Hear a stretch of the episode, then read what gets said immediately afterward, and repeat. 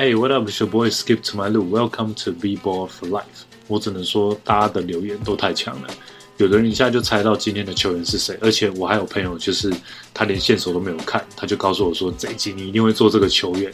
我觉得太猛了吧？你们是因为这个吗？Dame Time 吗？为什么会说这个呢？因为啊，Damian Lillard 他的绝杀其实是学他的。我们先来看一段这个的影片。Three wins the series. It's Lillard. He got the shot off. Lillard, good, good, and the Blazers win the series. There's Blake to Roy. This is for the win. David Roy with a three on the Blazers. 同样的出手，同样的位置，加上同样的球队，篮球之神就是这么的奇妙。我不知道今年大家有没有关注拓荒者队的比赛，他们好像一阵子还可以，但是最近好像又掉到西区第十名去了。今年因为卡梅罗 Anthony 的加入，拓荒者好像有一点点希望。大家有注意到 Melo 的背号吗？你想说 Melo 的背号不是通常都是十五号，要么就是七号，但是他在拓荒者是多少？零零。他为什么？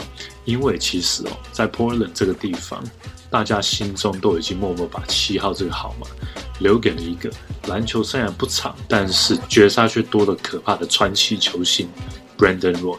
全名 Brandon Dwayne Roy，绰号 B Roy，Be Real The Natural Daggers。通常讲 Dagger 都代表关键一击、制胜球的意思。身高六尺六寸，两百一十五磅，一百九十八公分，九十七公斤。生涯平均得分十八点八分，四点三篮板，四点七助攻，还有一点八的失误。一九八四年七月二十三号出生于美国西北方华盛顿州的西雅图 （Seattle）。高中就读 Garfield High School，大学进入了华盛顿大学 （University of Washington），带领 Washington Huskies 在二零零五、二零零六年连续两年打入了 NCAA Sweet Sixteen 甜蜜十六强。在大四那一年获得了太平洋联盟 Pac-10 的最佳球员。打满四年之后，加入了二零零六年的 NBA 选秀，在第一轮第六顺位被明尼苏达灰狼队选上。但是灰狼马上用 Roy 换来了拓荒者的 Randy Foy。Brandon Roy 在波特兰待了五个球季，因伤宣布退休。过了一年之后复出，到了灰狼队打了五场之后，他的膝盖就没有办法负荷 NBA 的强度，所以在二零一三年的五月十号。Brandon Roy 被灰狼释出之后，他的 NBA 生涯就此画下了句点。先来聊聊大家比较认识的 Brandon Roy，时间是二零零六年，在美国西岸的波特兰，Roy 和当年的第二顺位 Marcus Aldridge 在这个完全不被大家看好的球队一起搭档。零六零七年拓荒者是三十二胜五十败，第一年 Roy 就几乎以全票拿到了 ROY 奖项，就是 Rookie of the Year。第二年开始连续三年入选 NBA 全明星赛。原本拓荒者是 Zach Randolph 的球队，但是第二年被交易到纽约之后若以正式成为球队的看板球星。拓荒者在第二年进步到了四十一胜四十一败，但是这个成绩在西区还是没有办法打季后赛。一直到第三年零八零九赛季，Greg Golden 膝伤复出，这一年拓荒者打出了五十四胜二十八败。但是却在第一轮败给了姚明和 Tracy McGrady 的火箭。接下来的路都非常的坎坷。年轻的拓荒者三巨头准备要大显身手的时候，篮球之神却没有眷顾这三个年轻人，尤其是 Roy 还有 Oden。虽然零九一零赛季拿下了五十胜，却也没有办法突破第一轮 Steve Nash、Amari Stoudemire 还有 Jason Richardson 太阳。那时。从大学开始就一直困扰着 Roy 的膝伤开始发作，严重影响了 Roy 的篮球生涯。对了，提醒一下，当时的 Brandon Roy 年纪才二十六岁，虽然偶尔伤愈复出，都会为球队取得关键的胜利。例如非常有名对上小牛的一场战役，拓荒者在前三节打完是六十七比四十九，落后十八分。那 Brandon Roy 在第四节得到了十八分之外，许多关键的传球。帮助球队逆转了比赛，但是受伤的人是没有办法一直开外挂的，所以二零一一年还是没有过小牛的第一关。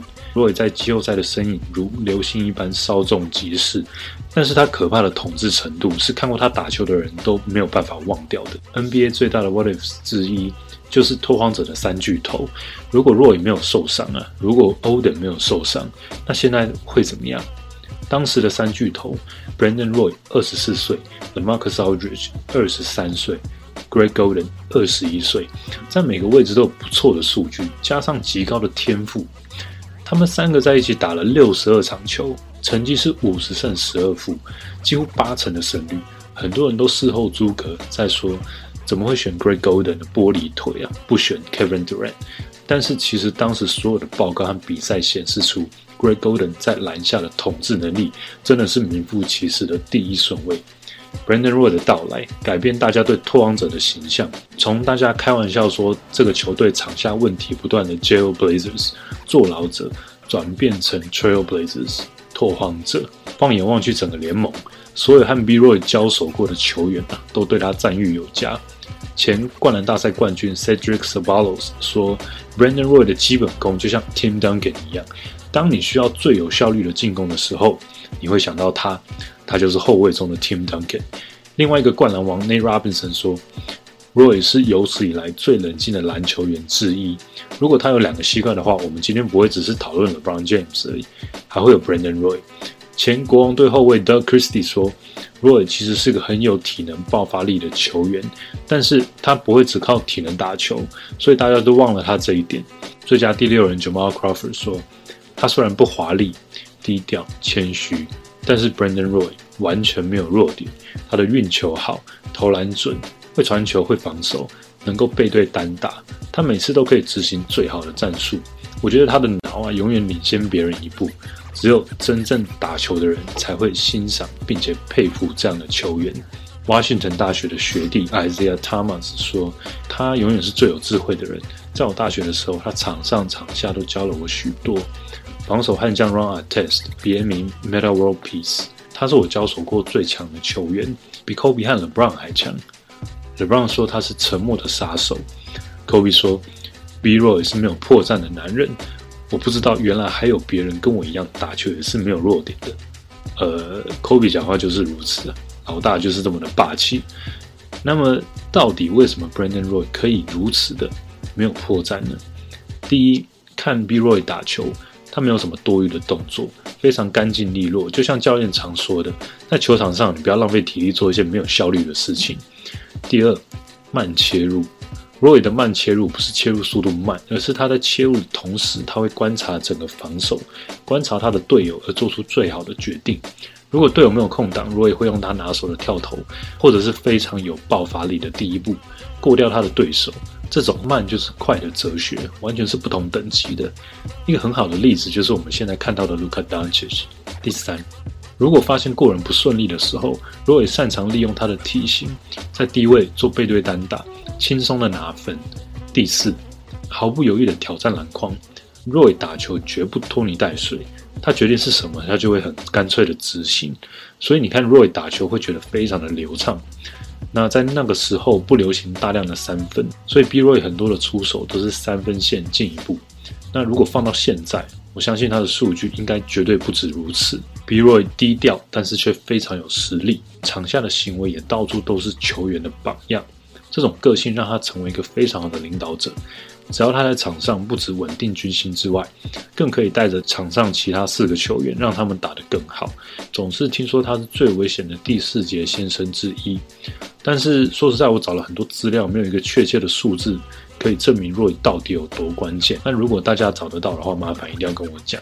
我只发现到一个数字，他的生涯平均失误一点八次，真的很低。尤其对新秀来说，通常前六年这个数字都会蛮高的。Roy 的生涯从来没有一季失误会超过两次以上。在众多的明星得分后卫当中，Dwayne Wade 三点二次，Kobe 三次。Michael Jordan 还有 Clyde Drexler 都是二点七次，Tracy McGrady 二点二次，Ray Allen 二点一次，Manu Ginobili 两次。那么 Brandon Roy 呢，则是一点八次。一个人的个性，绝大部分取决于他从小到大的生长过程。Brandon Roy 的 grandma 爸妈是影响他最多的人。Grandma Frances Roy 十七岁的时候就从 Louisiana 州坐了三天的公车到了 LA 发展，但是发现 South Central LA 真的是太乱了，所以又从 LA 到西雅图打拼，撑起了整个家庭。爸爸 Tony Roy 在十九岁的时候有了 Roy 的哥哥 Ed Roy，所以为了养家，Tony 加入了海军陆战队，还曾经来到日本的冲绳服役。后来回到西雅图地区，当了十七年日夜颠倒工作的公车司机。妈妈 Gina Roy 在学校的厨房工作。她回忆，在 B Roy 出生的时候呢，他非常的乖，一点也没有哭闹。医生还一度以为这个小孩子到底是有没有活着。Roy 一来到这个世界，好像就告诉了大家他与众不同的个性。爸爸的纪律、努力工作，他妈妈的待人谦虚和善，一直是 B Roy 学习的榜样。从小，Brandon 就接触了许多的运动，从足球开始，接下来的跆拳道、棒球、美式足球。虽然他最喜欢的运动是室内足球，但是自从小学三年级开始接触篮球之后，B Roy 很清楚知道自己身上流着的是篮球员的血。在就读 Rainier View Elementary School 的时候，认识了他的好朋友，也是当时唯一的转学朋友 Nate Robinson。他们每天都黏在一起，所以他们有很好的默契，并且在美式足球和篮球打爆所有的同学。Nate 回忆到：“我们经常全场两个打五个，并且我们还会赢球。”Nate 常鼓励沉默低调、动不动就融入背景的 Roy，在球场上多出手，勇于表现自己。也让 B Roy 建立起他的自信。高中加入 Garfield 的 B Roy 还有爸爸 Tony、哥哥 Ed Roy，延续着全家在 Garfield 打球的血统。Brandon Roy 十七岁的时候突然长高了三寸，所以他突然觉得他能够在场上做所有的事情。Roy 会在午餐的时间和一堆想看他表演的同学在体育馆练习所有的灌篮动作。书上写道，包含 Vince Carter 的所有灌篮，他都做得到。球场的管理员说：“唯一让他们回去上课的方式，就是把篮筐收起来。但是，一般的篮筐是 ten feet 三百零五公分。那如果你收的比 twelve feet 三百六十五公分还低的话，人是不会回去上课的，因为 Roy 还是管得到。那 B Roy 说：‘我高中啊，真的觉得我是全世界跳的最高的人。高中的时候，B Roy 就被誉为全州的最佳高中球员。’” Roy 的球技好到被几个 NBA 球队都邀请去他们的测试。后来因为旅行经费的因素，所以只能在就近的波特兰和法国职业球员 Boris Diaw 进行训练。虽然有着极高的天赋，但是当时的身材啊，相对瘦弱的 Brandon Roy，后来测试结果也很一般，所以呢，更坚定了他打 NCAA 的决定。B Roy 拒绝了当时的 Gonzaga，还有 Arizona，他差点变成了 Gudala 的队友，加入了位于西雅图的 Washington University。进入大学之前，其实 B Roy 经历了很多的波折，原因是 Roy 的学习能力以及阅读能力比较缓慢，往往都要花比别人长的时间才可以写完考卷的关系，考了四次的 SAT，就是美国的学测，才达到了入学的标准。同时，B Roy 还必须要在西雅图的港口做一些出众的工作。来维持家里的经济，辛苦的工作内容让他学到了尊重每一个行业的人，不管当时的状态啊，或者是成绩是好还是不好，都必须要时时刻刻保持的谦虚。打工的经验让 Brandon Roy 的心智更成熟，也培养了他之后的黑马个性。B Roy 说：“我年轻的时候总是觉得没有人会注意到我们，我们从来都没有入选过麦当劳全明星赛。”我和 Nate Robinson 想要让大家因为我们而看到西雅图的篮球，不只是我们个人，还有后来的 NBA 球员，像 Aaron Brooks、Spencer Hawes、Jamal Crawford，我们都住附近，并且我们从小就是认识的，都很好的朋友。和上一集的 Baron Davis 一样，B Roy 想要 put Seattle on the map。从 NBA 退休后的 Brandon Roy，他花了许多的时间和他的妻子还有两个小孩相处之后。他决定付出贡献，一己之力给西雅图的篮球。在二零一六年担任西雅图高中 Nathan Hill 的篮球总教练。因为 B Roy 的名声，吸引了许多好球员的加入。其中最有名的就是现在丹佛金块队的 Michael Porter Jr.，还有他的弟弟 John T. Porter。他们在二零一七年拿下了二十九胜零败的全胜战绩，和 Washington 州的 VA Championship。在那一年，他们还以八十比七十七击败了篮球名校 Oak Hill Academy，声名大噪之外，Brandon Roy 获得了全美的 Nate Smith 高中最佳教练，Nathan Hill 也在当时被称为全美高中篮球的劲旅之一。在当年的七月，Brandon Roy 接下了 Nathan Hill 在冠军战的对手，他的母校 Garfield High School 的总教头。直到今天，他希望能够带领着他的母校重返冠军的荣耀。一年之后，Roy 成功的延续了 Garfield 的传统，拿下了2018年的 3A 总冠军，Garfield 校史上的第十四座冠军，目前还是领先着华盛顿州所有的学校。B. Roy 说：“Hopefully, I can do good enough to where they can forget about me as a player, and I can be known as a coach。”希望我可以做到让他们忘掉我原本是一个球员。我希望因为教练的身份，让他们记得我，Brandon Roy。有人说慢就是快，我发现 Brandon Roy 他把这句话诠释的非常的好。首先是他的切入，呃，从小打球就觉得说，哇，切入一定要快啊，我们比人家快，我们才会比人家强，才会赢球。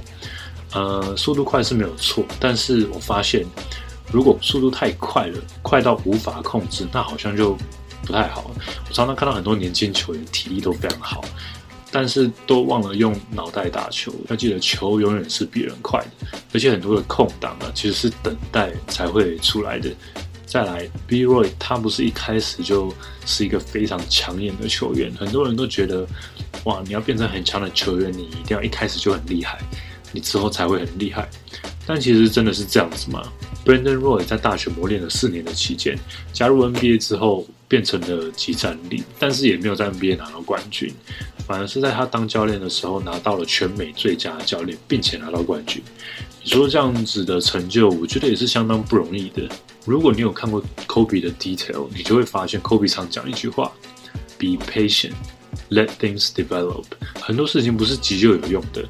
我觉得在这个每一个人都很急的时代，等待的艺术是我们每一个人都需要学习的功课。个人很喜欢美国的黑帮电影。聊完的 Brandon Roy，他让我想到《教父》里面的一句话，《教父》是这样讲：他说，The loudest person in the room is always the weakest person in the room。就是那种很爱表现并且嘴巴很大的人，通常他都不会是最厉害的人。有的时候，你看到一些呃平时很低调、沉默寡言、默默的人们，他们好像不是很厉害，但是总是在关键的时候，他们会挺身而出，并且一击必杀。那很巧的是，如果你有机会啊去拜访 Brandon Roy 的家，你会唯一发现一个跟篮球无关的东西，那就是 Al Pacino 的《教父》三部曲。这部电影是 Brandon Roy 还有他哥哥最喜欢的电影。刚好 Roy 的忠诚还有家庭第一的价值观，跟 Corleone Family 的价值观是一模一样的。Roy 说他最棒的榜样是他的爸妈，他说他们如何过好他们均衡的生活，保持谦虚，但是非常的努力，并且持续拥有着企图心，这才是一个完整的人。而不是一个只是很会打篮球的篮球机器。我花了一些时间把这本书看完，这本书太晚来了，下次要买电子版的。它里面有两句话，我觉得很棒。他说：“I don't want to raise my kids as athletes, doctors or lawyers. I want to raise them as good people.” 我不想要栽培我的小孩成为运动员啊、医生或者是律师。我想要栽培他们成为一个善良的好人。还有一句：“I'm an NBA player and I did it on my own. I don't need all of that.” To make me NBA player, I'm going to do it my way. 我靠我自己的本事成为了 NBA 球员，我不需要那些外在的物品或者是装饰来证明我是一个 NBA 球员。我要走我自己的路。在这里呢，我希望祝 Brandon Roy 的教练生涯能够顺利。然后西雅图能够产出更多更棒的球员。除了我刚刚有提到的人名之外啊，现在 NBA 里面的啊三分王 Joe Harris，还有防守大锁 Avery Bradley，还有公牛队的明日执行 Zach Levine，他们都是从西雅图来的球员。过去的事情已经变成我们回忆的历史了。那 Brandon Roy 的身手将永远的保存在 YouTube 的云端以及我的二 K 当中。看完今天这一集，你会觉得 Brandon Roy 真的这么厉害吗？你觉得他是个怎么样的球员？如果他现在还在打，他真的会跟 Kobe 和 LeBron 一样吗？